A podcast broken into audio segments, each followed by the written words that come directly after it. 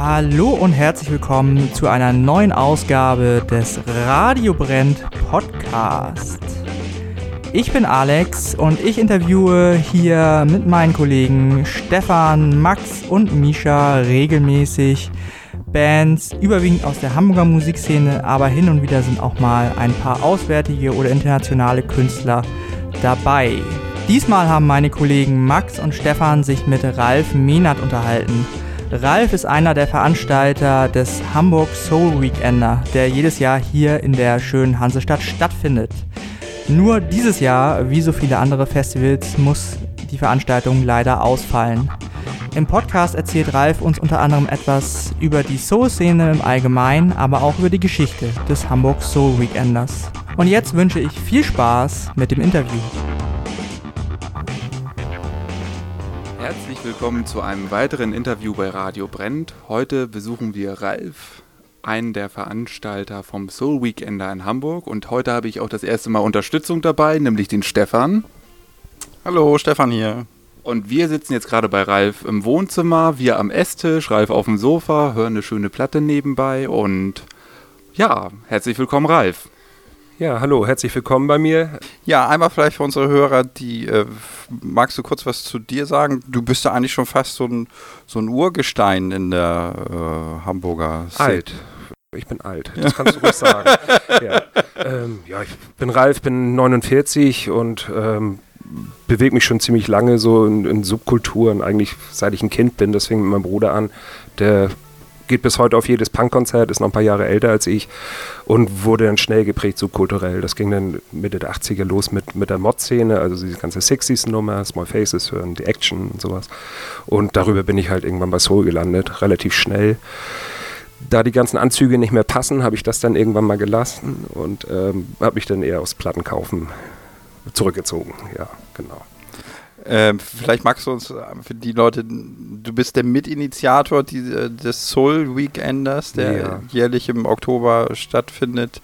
Vielleicht für die Leute, die es nicht wissen, was ist das so für ein Format, Soul Weekender? Also genau, Weekender, ja. Wochenende? Also Weekender, das kommt ursprünglich aus England. Die haben gesagt, wir treffen uns nicht nur Samstagabend für eine Nacht, um zu feiern und zu tanzen und rare Soulplatten zu hören, ähm, sondern wir machen ein ganzes Wochenende draus in irgendeinem Holiday Camp, das angemietet wurde. Dazu wurden ähm, alte Soul-Stars, Stars in Anführungsstrichen, ähm, eingeladen, die dann live auftraten und da kamen so 800, 900 Leute zusammen damals. Das war bei mir überwiegend in Cleethorpes bei Hull. Da war ich zehn Jahre am Stück, jeden Sommer halt und 1990 ähm, oder 91 ging es hier in Deutschland los. In Berlin gab es ein ein Weekender von Mark Forrest und ziemlich zeitgleich in Nürnberg. Und die Nürnberger Weekender sind ziemlich legendär. Das war damals im, heißt heute K4. Der Laden ist auch mittlerweile ähm, durch die neue CDU- oder CSU-Regierung ähm, nicht mehr für die Veranstaltung verfügbar. Da gab es halt die ersten Weekender und das läuft im Prinzip bis heute. Das heißt, ganze, aus, aus ganz Deutschland kommen Leute, aus dem europäischen Ausland kommen Leute.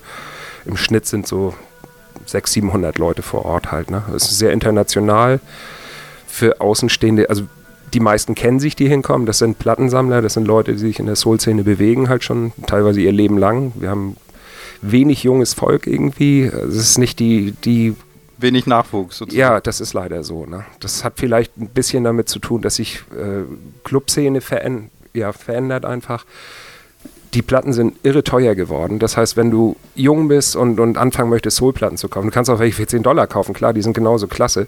Aber es geht halt immer darum, noch Raritäten zu finden und noch was Besonderes und so. Und haben wir irgendwann gesagt, im Norden gibt es überhaupt nichts. Also hier gab es seit 83 von Olaf Ott und Live Nüske, die ja auch über das Fab-Label vielleicht noch bekannt sind, dem einen oder anderen. Und Live, der macht ja äh, den, den Mojo Club. Mhm. Die haben damals die ersten Soul Nighter im alten Kirche vorne um die Ecke in Altona veranstaltet. Da war ich so mit 16, glaube ich, das erste Mal und fand es ganz klasse irgendwie. Ähm, die haben schon gutes Zeug aufgelegt damals halt. Ne? Das war aber alles noch mehr so die, die ja, Mod-Geschichte. Mhm. Da lief dann auch Boogaloo und, und Latin, ein bisschen Jazzkram und sowas. Und so reine Soul-Nighter gab es relativ wenig hier oben. Und ähm, der Freund, mit dem ich das zusammen mache, ist Jan Drews. Der kommt auch so aus dieser Ur-Mod-Suppe. Mhm. Ähm, dann haben wir irgendwann gesagt, wir versuchen es mal in Hamburg. Und haben 2007 die erste Veranstaltung organisiert. Das war damals noch im Mandarin Casino, das es ja leider dank der wunderbaren tanzenden Türme nicht mehr gibt. Ja. Ähm, und das waren zwei klasse Jahre da. Ne? Das war wirklich ein toller Club mit vielen großen Räumen. Wir hatten, glaube ich, beim ersten schon 60 Engländer da. Das ist einfach sehr naheliegend für Engländer mal nach Hamburg zu kommen. Große Hafenstadt, man ist schnell hier. Ähm, lief von Anfang an gut. Wir hätten es auch gerne da weitergemacht, aber leider musste der Club ja schließen und wurde abgerissen. Dann sind wir ein Jahr in den Hafenklang gegangen, haben aber gemerkt, das war auch wirklich klasse und sehr intensiv. Es war halt bombenvoll halt. Ne? Mhm. Ähm, haben aber gemerkt, das ist einfach zu klein und da sowieso viele, auch durch Jan veranstaltete ähm, Soul Nighter da stattfinden, was für uns nichts Besonderes. Wir wollten eine andere Halle haben und sind letztendlich im Grünspan gelandet, wo wir uns auch super wohlfühlen. Also es ist klasse, mit den, mit den Betreibern dort zusammenzuarbeiten. Und das läuft jetzt halt, also eigentlich sollte diesen Oktober die 14. Veranstaltung stattfinden eben. Ne? Die ja. jetzt aber leider nicht stattfindet. Ne? Ja, wie jeder weiß, haben wir ja ein kleines Problem momentan. Mhm. Ähm, für uns weniger, das heißt ein Jahr mal Ruhe und keine Orga-Arbeit. Trotzdem sind wir natürlich traurig, dass die Veranstaltung nicht läuft, mussten den DJs absagen haben viel Feedback gekriegt. Wir sehen uns alle nächstes Jahr. Die DJs von diesem Jahr sind automatisch fürs nächste Jahr eingeladen, wenn wir es dann, dann veranstalten können. Mhm. Das wissen wir heute ja auch noch nicht irgendwie. Ne?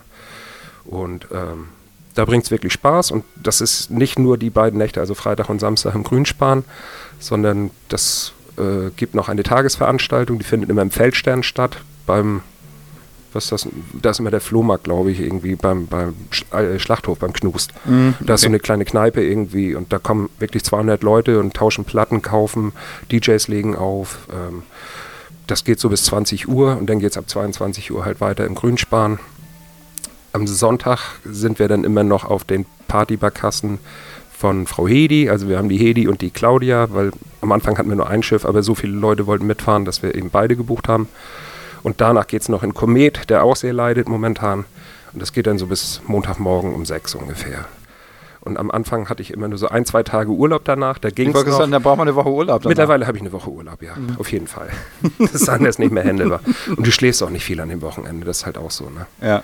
Du triffst, also dieses Socializen ist wirklich anstrengend, weil du unheimlich viele Leute da kennst und jeder will ganz kurz irgendwie mit einem schnacken und kurz, wie geht's und so. Und das ist eine totale Überforderung irgendwie. Mhm.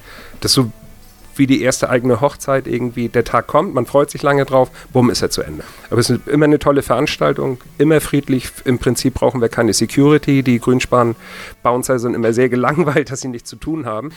Äh, das ist ein Erwachsenenpublikum. Ne? Und ein ja. erwachsenes Publikum, was auch wirklich Geld im Club lässt, was nicht vorglühen geht oder erstmal cornern muss oder sowas, sondern äh, die kommen und lassen auch Geld da. Und darum sind wir da natürlich auch gerne gesehen, denke ich.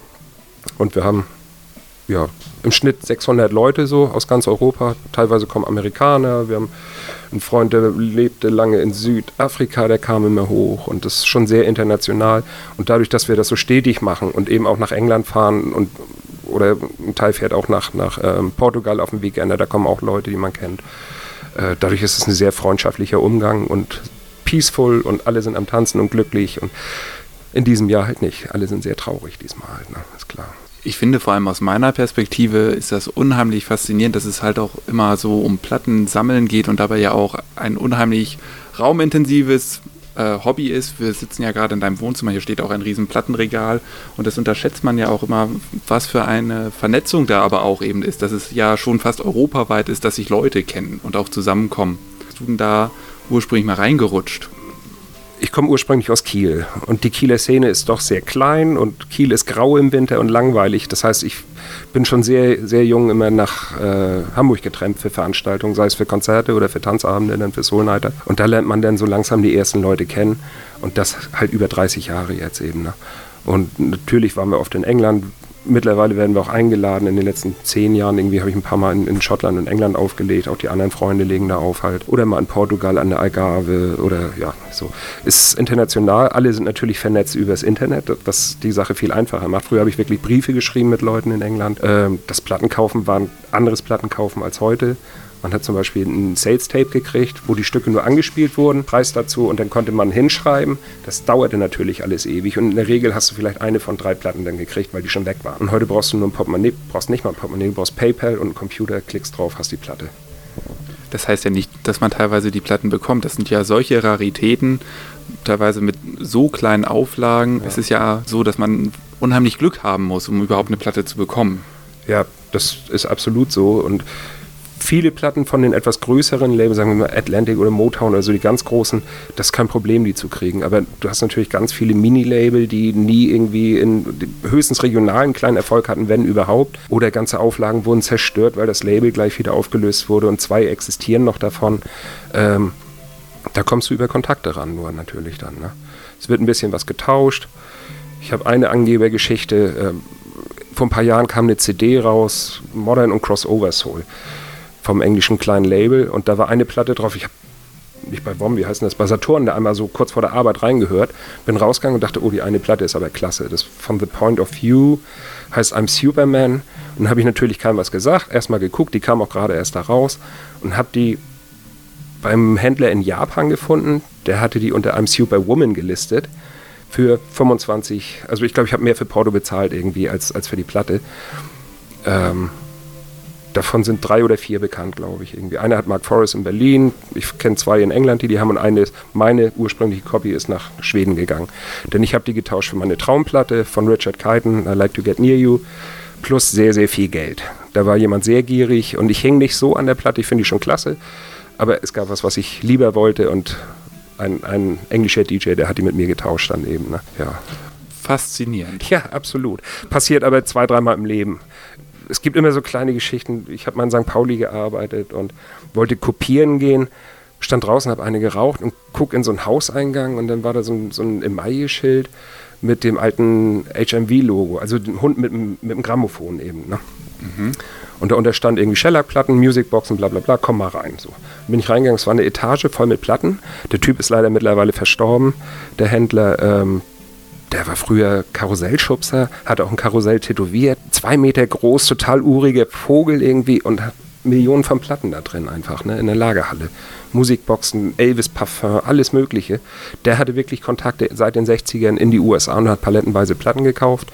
Unter anderem hat er auch eine Soulkiste und da habe ich für, ich glaube, einen Zehner, war das noch D-Mark? Nee, das war schon Euro. Ein Zehner irgendwie Wahnsinnsplatten rausgeholt irgendwie. Aber das hast du ein paar Mal im Leben normal musst du dann auch Geld hinlegen, wenn du eine bestimmte Platte haben möchtest. So, ne?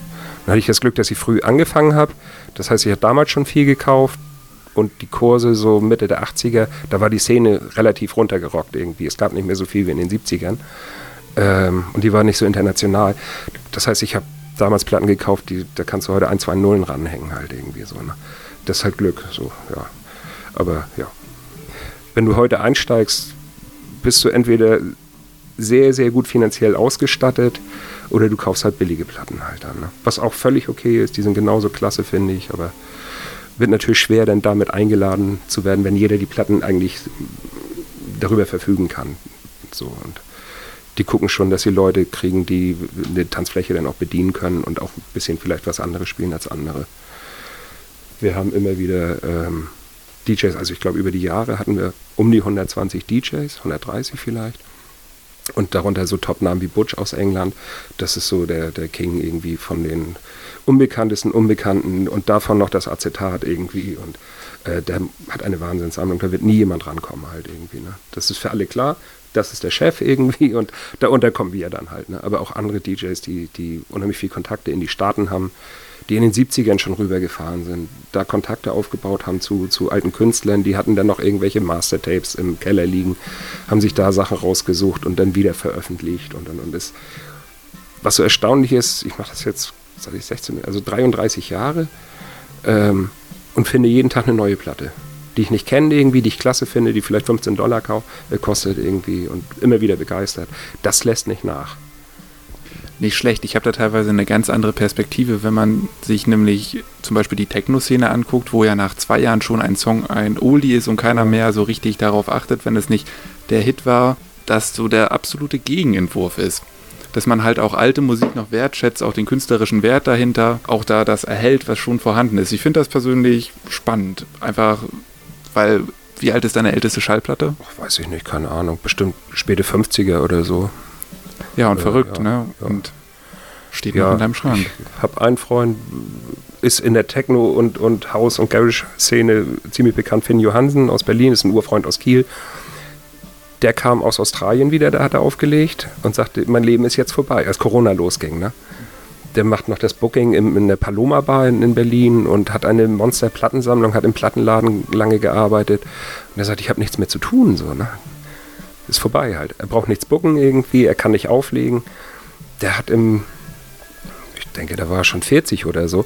Da hat er viel für die Debug gearbeitet, dieses alte Elektronikmagazin, irgendwie elektronische Musik. Und hat so seine ganzen Heroen aus der Hauszeit irgendwie dann interviewen können halt. Ne? Und dadurch hat er immer mehr Kontakte gekriegt, wurde immer bekannter und legte letztendlich auf der ganzen Welt auf. Ne? Der war fürs Goethe-Institut in, in, in Indien, in Kanada, überall auf irgendwelchen abgefahrenen Festivals. Hat eine Familie, der ist morgens um 8, Sonntagmorgens ist er zur Arbeit gegangen, ähm, und hat dann den ganzen Nachmittag für irgendwelche Pillheads aufgelegt, die schon seit Freitag unterwegs waren. So, ich so, wie, wie, hältst du das noch aus? Mann, du bist über 50. Also, naja, mir macht das immer noch Spaß und sammelt immer noch und Monstersammlung. Aber das, da hast du schon recht, die verbrennen schneller, die Platten, glaube ich. Ne?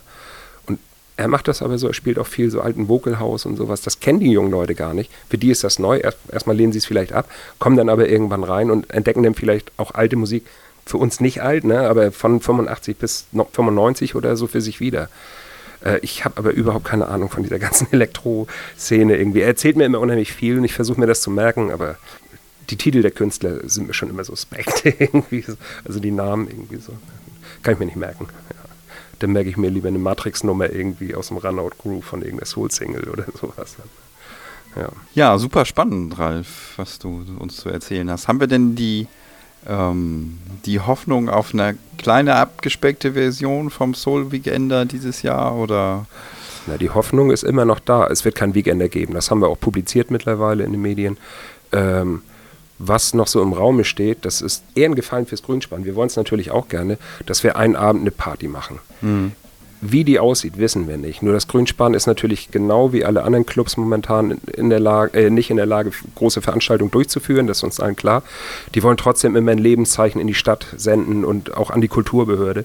Ja. Und ich bin der Meinung, dass ähm, viel mehr Mittel in diesen Bereich fließen müssten für mich selbst sind, sind, Clubs irgendwie wie Hafenklang wichtig, denn Nordspeicher mittlerweile finde ich gut die, alle, die ein bisschen anderes Programm machen, dieser normale Kiezbums, das kann meinetwegen pleite gehen alles, diese Touri-Discos, mhm. weil die machen danach irgendwie wieder auf. Da kommt immer einer mit Geld, der sagt, oh, da kann man abschöpfen, wir können die Touris ausnehmen, irgendwie die saufen die sind mir wurscht, ehrlich gesagt so. Ne? Aber alles, was ein bisschen anderes Programm sagt, und wenn es Heavy Metal ist, was mir nicht gefällt irgendwie, sollte erhalten bleiben, weil das macht Hamburg auch aus. Und Hamburg war immer eine Musikstadt.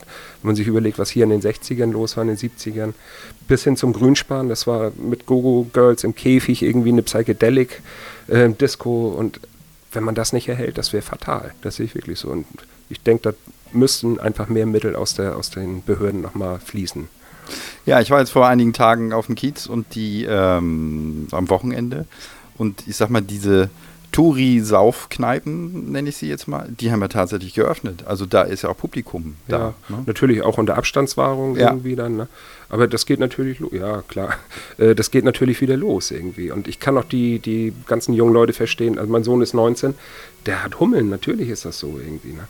Ähm, dass die sich dann auch in der Schanze treffen. Wie, wie willst du das irgendwie beeinflussen, in welcher Größenordnung dann Menschen auftauchen? Mhm. Da müssen sie das wirklich abgittern, dann dürfen nur 500 da irgendwie vor den ganzen Galau-Läden stehen irgendwie. Aber ich kann es nachvollziehen, dass die ausgehen und, und einfach Leute kennenlernen wollen. Den langt es jetzt auch ein Vierteljahr eingesperrt zu sein.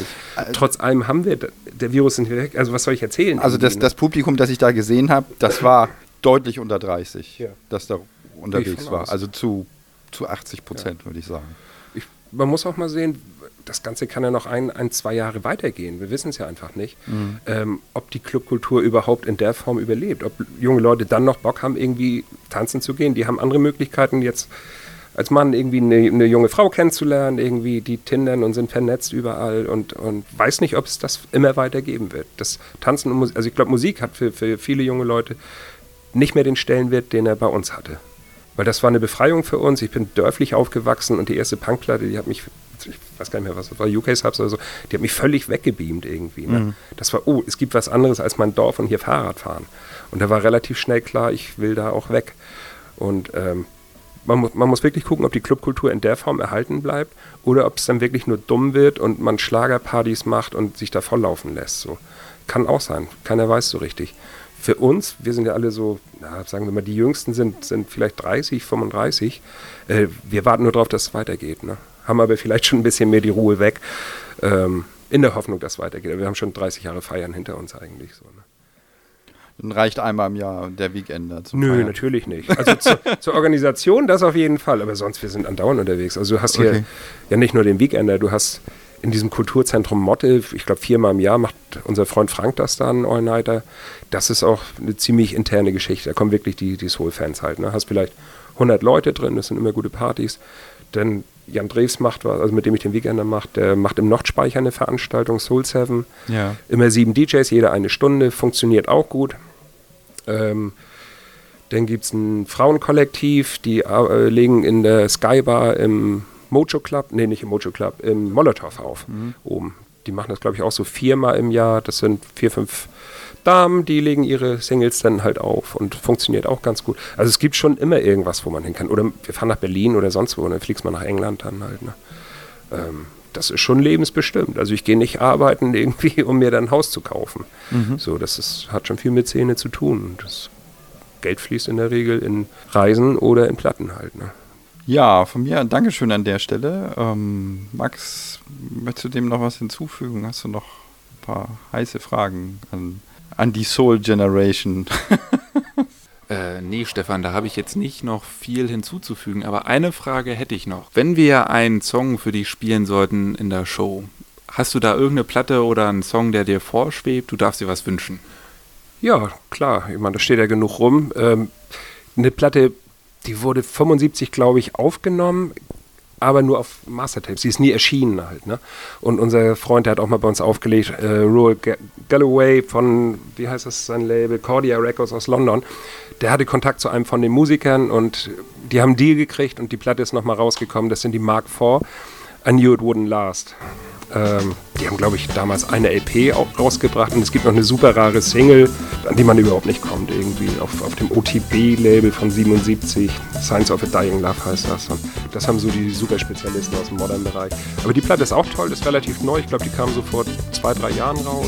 Und das sind so die Mini-Label, die haben einen Ausschuss dann von zwei Singles im Jahr irgendwie. Na, die machen das so hobbymäßig. Ja, die würde ich gerne vorspielen.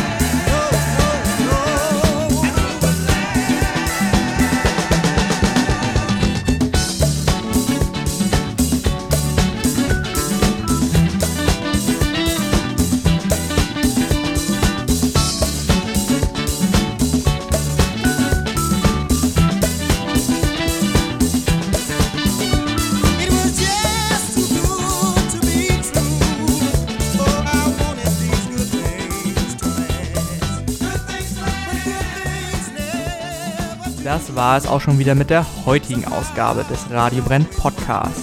Wenn es euch gefallen hat, würden wir uns freuen, wenn ihr uns auf den gängigen Podcast-Plattformen abonniert oder einfach mal auf unserer Webseite www.radiobrennt.de vorbeischaut. Dort findet ihr alle unsere bisherigen Interviews und auch unsere monatliche Sendung beim Hamburger Sender Tide Radio zum Nachhören. Es lohnt sich. Und bis dahin sagen wir Tschüss und auf Wiedersehen.